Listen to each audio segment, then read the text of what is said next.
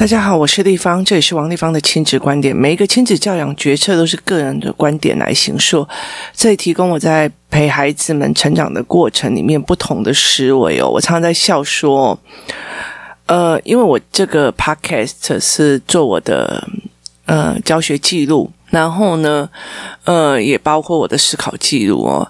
如果多年之后这一群小孩可以聚在一起哦，然后互相笑，就对我儿子笑说：“哎，对你妈那时候干的这件事情，你妈那时候做这件事情哦。”那这样子的话就非常非常的值得了。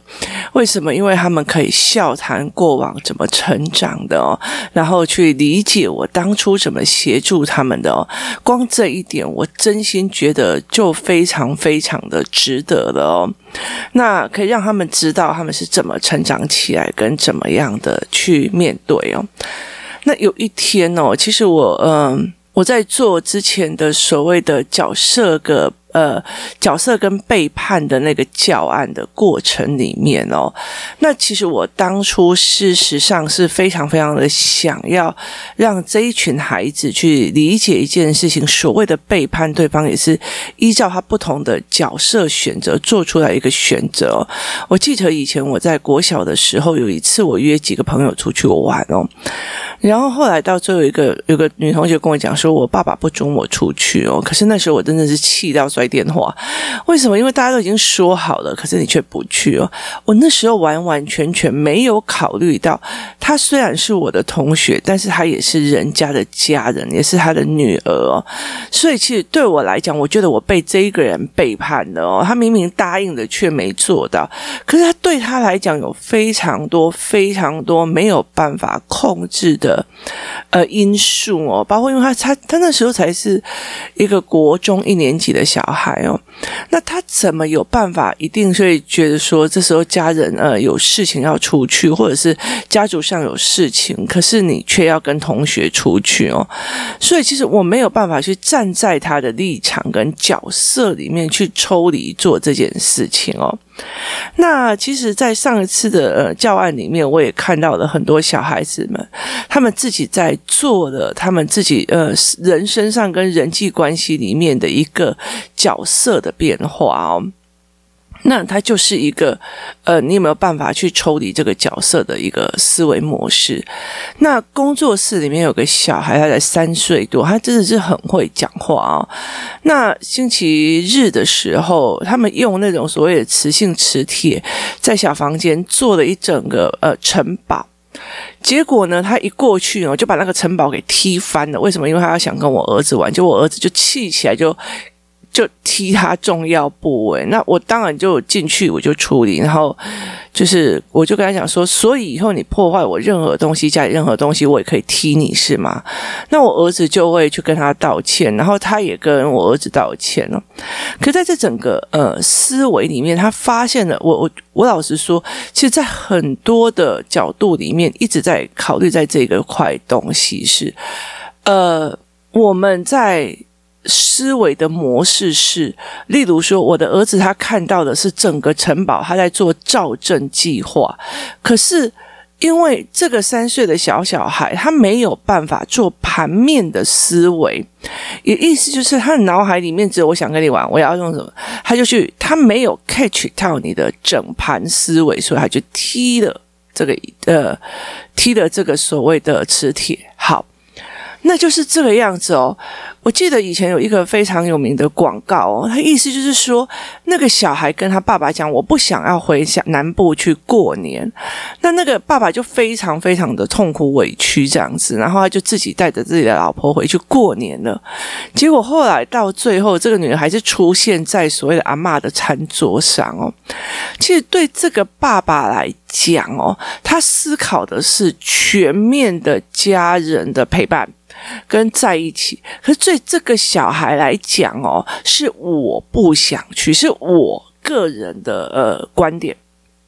那他以他个人的思维，跟我有自己有事啊，我要跟朋友出去玩，这个东西是我然后他没有办法去看全面，也就是像这个三岁的孩子，他没有办法看全面，他只看到我要跟你玩，你不跟我玩，我踢你的玩具，是这么样的一个东西。好，这样的东西是在三岁的小孩吗？没有，就刚刚就说，嗯，已经大学了不回家的那种小孩也是会有。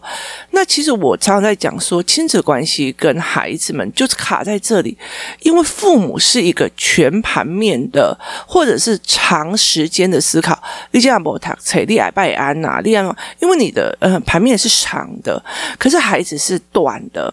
尤其这几年，他一直被教导了所谓的个人喜欢为重点，就是你的情绪为重点。你喜欢吃吗？我常常在补习或干嘛？哦，可是我的小孩就不喜欢，可是我的小孩就怎么样？我就觉得说，你把他的喜欢放得这么大，你之后承受得起吗？那。他其实不是一个尊重的方法哦。那后来其实到最后，呃，就是会有这样子的问题点在。例如说，好了，像我的小孩现在也在体表会哦。那在体表会里面做大队操，他就说很无聊或干嘛。可是对我小孩来讲，这是很无聊。可是对这个老师来讲，他思考的是我整片队伍，我的。班级经营哦，所以其实他有没有办法去抽高来看哦？原来这是班级经营，然后原来再抽高来看，原来这是校务经营。这这这个三个东西其实是非常非常有趣的一个点哦。他在不同的领域里面跑来跑去哦，他层级是不一样的。一个在弟弟的呃弟。底下的只看到我自己，在抽高来看到家庭，在抽高来看到我的班级，在抽高来看校务，在抽高来看国家政策。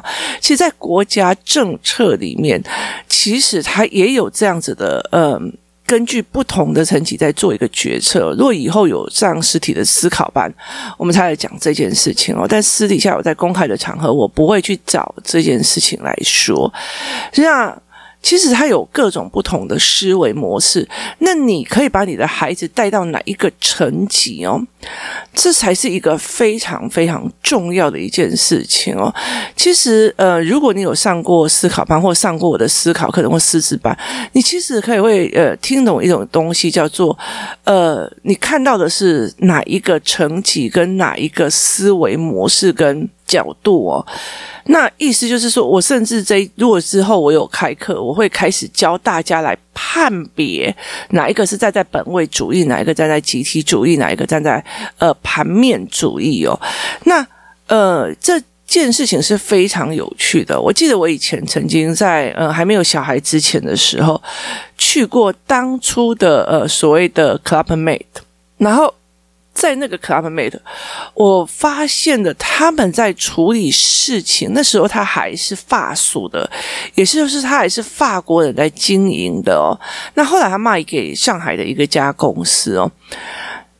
呃，后来的品质就没有这么的好。可是，在那时候，在法国的呃经营里面，我就看到他们每一个团队里面的思维跟他们的运作。那后来有一天，我的朋友也有跟我讲说，他曾经去参加了所谓新加坡的一种游轮哦。那游轮上面好几千人哦。那呃，你那个 manager 就是经理哦，他要去怎么去调度这两三千人的吃？他们的动线，哪时候哪一个餐厅，然后要开哪一个餐厅，呃，要怎么样？他怎么去呃筹措？用组织的概念去想哦，那个呃，哪时候去安排这些吃，哪些是安排那些料的东西要多少？上餐的速度是多少哦？例如说，我们去看呃。把费的时候，我们其实真的就哦，这那一家把费很好吃，最近有秋蟹，那家好 buffet 有好吃，最近有什么什么，那你就会只会看到它东西种类多不多。可是，在种类的挑选跟品质的设定上，还有什么时候该出多少餐，什么时候不该出餐，那什么时候又要开始下一轮的出餐，这是一个非常重要的一个组织概念跟盘面思。思考哦，那这个妈妈说，她其实去的呃，所谓的呃游轮之旅的时候，他忽然发现一件事情，还呃船上的 message 没有台湾的了。一来就是台湾人的呃英文程度普普遍不好哦。那第二个原因我有一点忘记了哦，就是台湾市场小啦。那呃他觉得其实他觉得很惊讶，是非常多的中国人在里面当呃所谓的调度的呃这个这一方面的经理人哦，包括哪时候有哪些。秀秀里面要掌管多少的人，在时间到的时候要上来，跟时间到的时候要下去哦，这个东西的调度哦，跟什么时候要换哪个秀，哪时候的武装，例如说，我今天是一个呃西部牛仔的秀，那我要怎么上去？然后接下来我又要马上又要换成 Flamingo 的，那我又要怎么去置换那些所谓的后台里面？或者因为船舱其实是算小，在有限的空间里面达到最大的利益而丰富化哦，所以这是一个非常重要的以盘面来来讲的。组织概念不是我今天，哎呀，我今天叫你去吃什么就吃什么，叫你去干嘛就是干嘛。我不是一个指挥，而是我是一个总体判断的一个状况哦。所以，呃，他在跟我谈说，为什么中国人有很多这一块，可是我们台湾人却没有办法去做这一块哦。那其实我有在跟他谈说，所谓的个人主义跟集体主义哦，台湾在早期的时候，在戒严，在戒严之后哦，其实大部分的人就觉得你有一个稳定的工作就好，它就是一个集体里面的你没有跨，你没有办法跨越的层级哦。例如说，呃，你是权贵就是权贵啊，那时候没有没有没有自由的选举，所以你是权贵就是权贵，所以养成台湾人呃，因为早期各种的殖民地。哦，所以早期我们是一种服从的心态，那我不用想，你告诉我怎么做就做好，那叫做权力不对等的呃服从哦，那。其实台湾有很多的人教养也都是这样，我叫你怎么做你就怎么做，所以其实他们没有时间让孩子去想出来我应该做什么样的流程，他甚至没有时间去让孩子失败，例如说呃让他会考失败，然后呃好像没学校可以读，让他岔开，然后生死交关又要去做另外一个抉择哦。其实我觉得我那时候非常佩服我爸爸哦，因为那时候我就是高中会考呃高中联考摆烂嘛，然后后来就。进去的专科，然后进去的专科，我就在学校里面玩。这样，第一次我被呃恶意的时候，我爸不讲话哦。那第二次我被恶意的时候，我当时后来我其实我觉得，为什么我父母都不讲话？他就觉得说，因为你没有到生死交关，你不会去在意你再也没有学校可以读了。所以我第二次在呃期中考被恶意的时候，到了期末考，我那时候真的是觉得我吓死了哦。于是我就一直拜托我那时候的以前的那个男朋友，拜托他，因为那个我的数学老师是他的导师，然后拜托他去跟老师求情哦。做了非常多的努力，后来我才没有被恶意。那时候可能我就吓到，从此以后我就非常非常的认真哦，真的把心思拿下来去呃去好好读书，至少把它读懂这样。那去面对自己对书的不耐烦，可是我的父亲跟我的呃，我妈是一天到晚都在想她的呃婚姻关系，所以我的父亲其实那时候会觉得说，反正就让你去闯，大不了就回来加油站工作，所以对他来讲，他就是大不了回来，反正你如果受不了，你还会再去。可是当时那时候，我的同学有人被恶意，就是两次恶意就不见了。他那时候就跟我讲，你要小心某些同学，因为他就会带着你玩。然后后来我那时候也是因为没听他的劝，差一点被退学。可是这个女孩子后来就被她的爸爸，他就把她丢到中国里面去管工厂。然后呢，因为你知道，嗯，中国又是另外一种呃特殊的集体主义哦，它其实类似呃，他们被。呃，文革起来的，所以他们其实要讲得非常的凶狠哦，就是讲话很凶狠、很霸。所以我那时候都觉得，我这个同学回来以后就是满口脏话哦。可是，在那整个过程里面哦，其实它就是一个集体主义的国家，台湾是集体主义的国家的后面的延伸。那。中国也是，所以他们其实它非常重要的是在于是各个的层级里面，它有很多的所谓的组织系统，所以它是在组织系统里长大的。那我们以前也是在组织系统里面长大的，所以。在组织里面，你要么就听话，要么就是做组织里面的判断哦。那呃，可是美国它就是算比较个人主义，它是个人价值的。那台湾后期变成非常自由的一个国家哦。那呃，他一定要处处于一种大名大放哦。例如说，像我的小孩哦，他工作室的这一群小孩子哦，我最近在上他们的阅读思考班，真是越上越觉得超有趣，但是又觉得非常。困扰，为什么？因为他们的意见跟问题真的是越来越多，然后就互相讨论，然后互相怎就是有时候你根本就不用讲话，他们就互相讨论，然后互相干嘛？然后你就在里面，然后越牵扯越多，就是他们会为什么？因为人的思考，你如果是。这个答案就是这样算，那叫做点对点的单一论点。可是，如果当他们可以会一直聊，一直聊，他们有办法跟人家对谈，里面把思考一直往上延伸，不是跟你聊天婚的冲这样微博一样的，就不是这样子的单点的东西。他们是有一句来，每一句去的在讨论。例如说，他们那天讨论到鬼哦，什么叫做鬼哦？然后鬼的议题是什么？那那我基督教我就不会有鬼嘛，或干嘛的？他们就在讨论这件事情，就是。现在小孩子非常非常有趣哦，他们讨论的东西都是真的是你小时候没有办法想象的哦。那于是他们就在做这一件事情哦，所以呃，个人主义跟集体主义哦，到底是怎么样做平衡的哦？那我其实后来这个妈妈问了这个问题之后，我就开始努力的回想哦，因为我不是有收集世界各国的教案嘛，然后有时候例如说量感的部分，我就例如说像数学，我不会用台湾的教案，我大部分都用欧美的教案哦。为什么？因为学。学校的教案就给学校教的话，那是计算方式。可是我要的是一个量感的思考模式，所以我都会从各国去看哦。我重视的并不是我怎么教，你怎么算，要不要照着我教的做，而是你必须要去产生你的思维脉络来讲这样子。那当然，这就像解严之后会有一整个，就是你像网络就会有。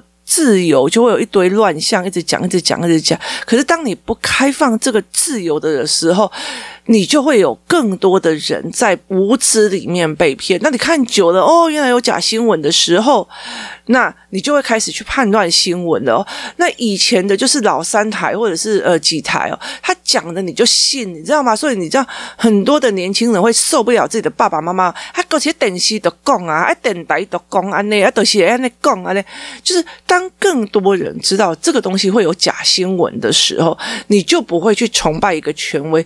可是当大名大放的时候，又有很多人受不了所谓的乱，所以。呃，很多人就觉得说，妈妈们会觉得说，我希望有一个会思考的小孩，会呃呃会思考、会产生疑问的小孩。我跟你讲，小孩一件事情问三十八个问题的时候，就是有耐心可以陪他引导他思维一直往前跑的。而是我跟你讲，这答案就是这个啊，我那个讲那个答案就是这个啊，那个那个共格那些不会贴哟，就是你反而会去他，你没有办法去珍惜他所谓大名大放、乱讲话的那一块石块哦，因为你承。受不住哦，然后你，例如说，我会承受不住，说，哎，那王丽芳的小孩恭维，然后我我别讲啊那，可是他就是一个大鸣大放的过程哦，所以呃，就是以以政治来讲，或者是自由主义来讲，它就是这个样子，它必须一个大鸣大放，当更多的人去知道了之后，那你就会更有判断嘛。然后，例如说，呃，我以 MJ 的老师的呃数字力的课程来讲哦，他在教的是财报。可是他那时候，后来我其实会理解到他的操作的模式哦，因为他其实当你看得懂财报，你就知道呃哪一家股票可以买，哪一家不可以买。其实我只要跟你讲说这三家可以买，我只要讲一家你中一家，我讲第二家你中第二家，你讲第三家你中第三家，你就会把我当神了，你就会把我当神。于是那个时候，我就觉得说，这个老师他其实没有在自己做造神，他就一直在做他的呃教学。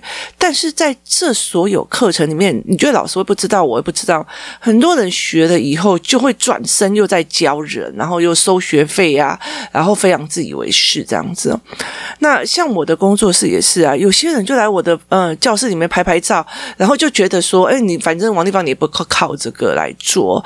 可是真正的重点在。在思考模式哦，我收集很多的书是跟教案，有时候是我不建议的，有时候是不适合这个孩子的，那我会拿出来做举例哦，那。在这整个过程里面非常有趣，有人当然就是会拿你们这老师的东西，就转身就去做呃不该做的事，造神然后干嘛有的没有，就骗人这样。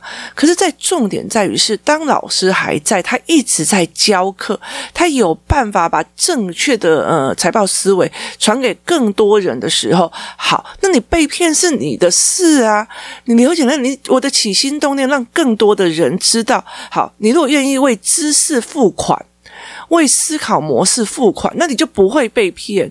那你与其为了要思考模式，你还去贪最便宜的，然后是图纸还不知道是徒孙没有认证的图纸，就是你去找他的学生，然后就是随便骗你钱，然后去教。我觉得那个东西是你自己的抉择。所以当这个世界越透明的时候，他们的思辨率就会更好。那你就可以帮助那些愿意思维的那一群人。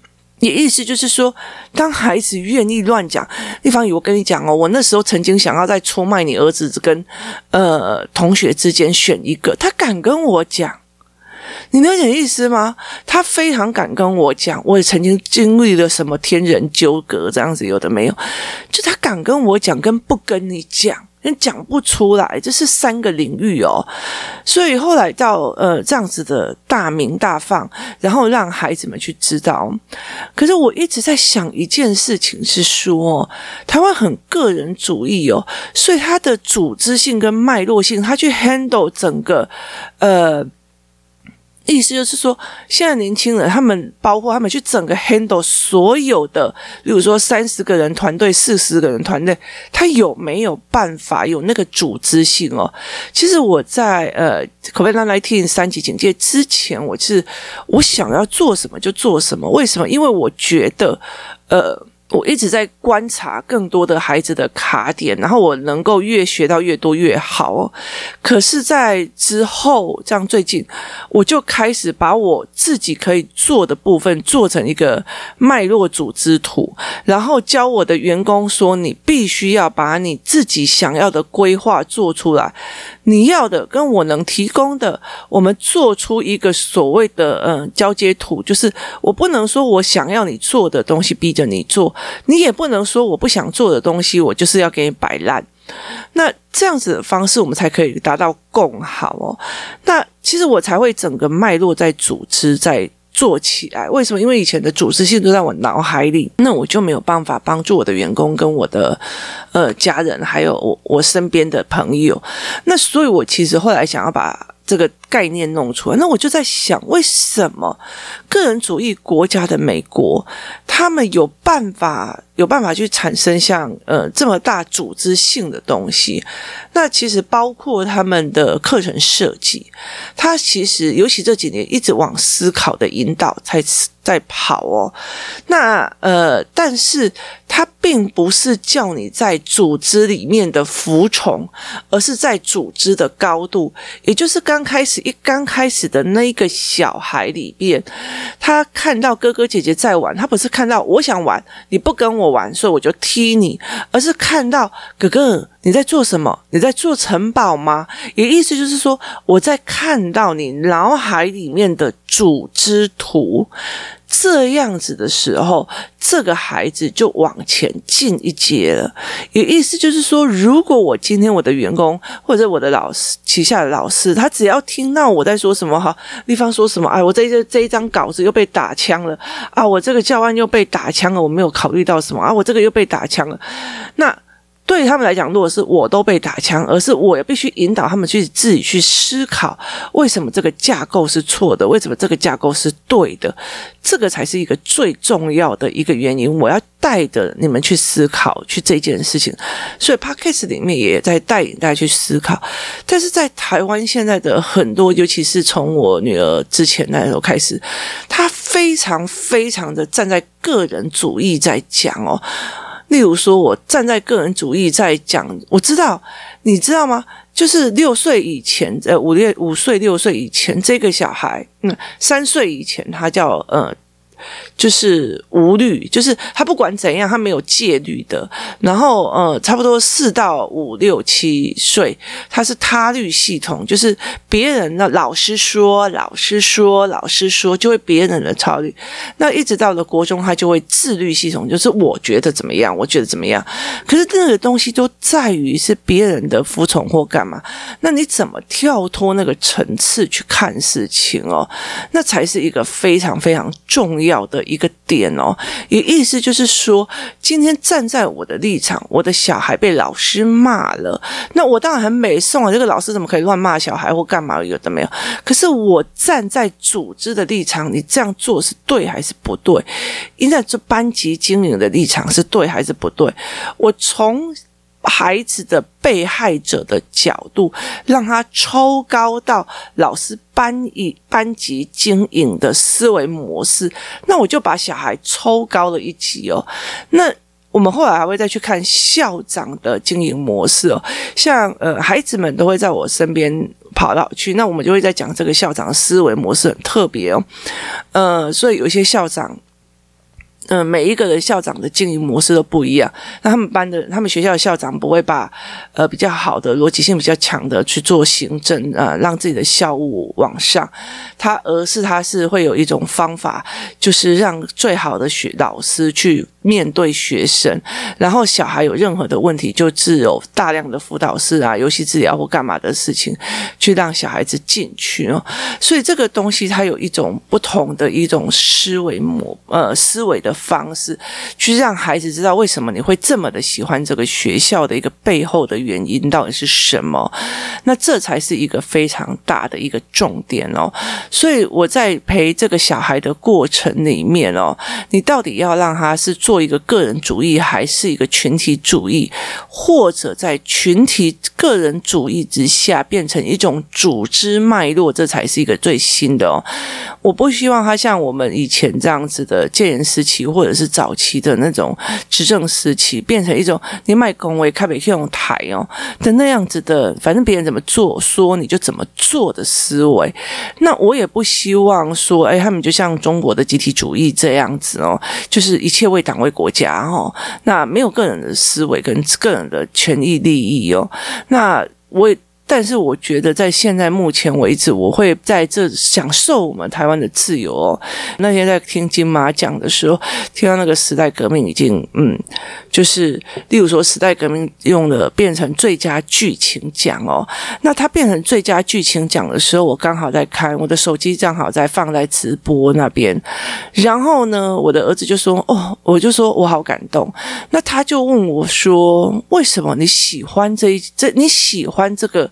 时代革命这个影片吗？那我就会觉得说，哦，原来他认为我的感动是因为我喜欢的东西得奖了。那我就跟他讲，所以他意思在于是他个人层面哦，所以这句话是个人层面。那我就问他说。呃，同样的参展作品有很多个，每一个的呃喜欢跟不喜欢的程度有不一样。可是我就跟他讲说，呃，那你想想看哦，时代革命的这个导演跟他的所有的拍摄者，他们在拍的时候，难道不知道他们有可能会被关，或者有可能会死掉吗？然后他就说有。好，那他为什么要做？就是他为什么要做这件事情哦？然后被拍摄的人难道不知道我被拍的这个影片有可能危及到我跟我家人的所有的生命安全吗？他说会。好，所以呢，我就跟他讲说，其实，在以前的普利兹里面哦，其实战地记者是被。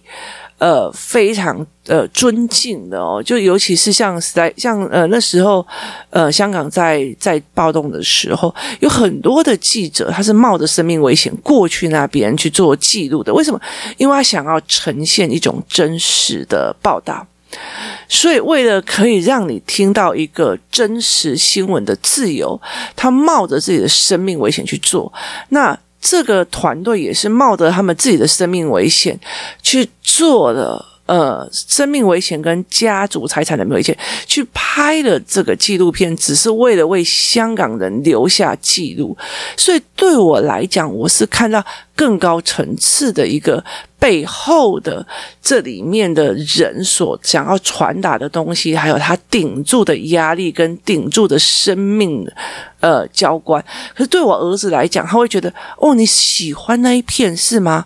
所以你觉得他应该要得奖是吗？我说不是，我只是会觉得非常呃感动，因为他们也不能拍，然后中国也不能放，可是台湾却可以去看到这一块，把它变成一个最佳纪录片奖。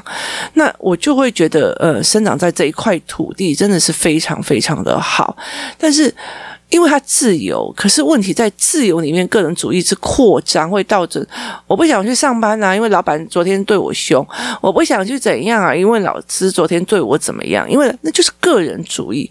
我怎么去带着孩子去往上一层去做组织性的思考，跟去做呃。大层面的思考，那才是我接下来在面对所有这几个小孩的时候的是一个一个大的挑战。这也就在集体主义里面的时候，我不丧失个人价值，但是我可以去做组织性的思考跟联动思考。所以你们在生鲜时书的课程里面有时候要一个推论的一个部分，或者是游戏语言有推论啊，然后因为所以概念，其实他后来其实会让你的孩子开始变成。一种组织性的推推理，例如说，这一档戏如果下来，然后哪一个其中一个演员受伤了，可是因为他除了跳 Flamingo，他还有跳什么呃什么传统舞，所以他等于是他在。嗯，弗朗明哥这一场受伤了，那下一场舞的调配跟调度又该去怎么思考？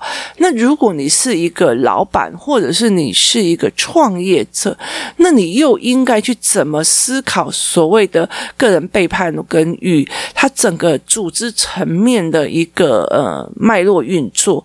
这才是后来我其实现在开始会想要去提孩子去思维的一部分。但是我觉得在台湾已经很。多很多的付出的一个很大的代价是，我们过度以个人感感官当做个人尊重，就是啊，他就很生气啊，他就很怎样啊，他就什么，就是我们以为这个东西变成他的个人尊重，而却没有去引导他真正的往层级上去思考，去思考这一件事情到底是什么哦。所以这才是一个非常重要的一件事情哦。例如那一天，小帅哥又做了一件事情，他就是呃，他在关门的时候，在关我们的大门的时候，他后面有人，他还是把他关起来，导致后面那个小姐姐差一点手被夹住。那后来，呃，妈妈就一直叫小帅哥要道歉，要干嘛？然后我就讲了一句话说，他知道断断手指的那个教案吗？他说哈，就是。你知道吗？姐姐已经过了，可是到了换弟弟，妈妈又忘记了，所以我们那时候就拿了两个呃两根筷子，然后拿过去门边，然后用那个门大力的用力的夹上去，然后让那个让那个筷子瞬间断掉。我就说好，妈妈说这样夹到手会断的，手会断的。你刚刚还差一点让姐姐手断掉。这这时候，他脑袋有画面，他脑袋有，因为我门关起来，所以手会断掉之可能性，就是他往上一个层级，而不是我被骂了，我被骂了，我被骂了，我被骂了，而不是找因果关的层级去看。那所以这才是一个非常重要的点哦。很多小孩的妈妈就跟我讲，我的小孩非常有领导能力哦。那有时候我就觉得，那这领导能力是我们大家不要跟这个人玩哦。那不叫领导能力，那叫霸凌跟排挤。那有些的领导能力就是我叫你做什么你就做什么，我叫你做什么就是就是那种颐指颐使的。我跟你讲，我这个是优等生哦，你就照我的做，别人不照他做，他就会开始生气。那不叫领导能力。领导能力最重要的一件事情叫做全盘思考跟角度的往上一层哦。那如果你一直 focus 在哦，老师到底要不要好好对待他？老师要不要怎么样？他讲的这句话，老师怎么怎么可以这样回复哦？那你就必须要去转换成角度，跟转换成全盘思考，带领孩子去重新看这一块哦。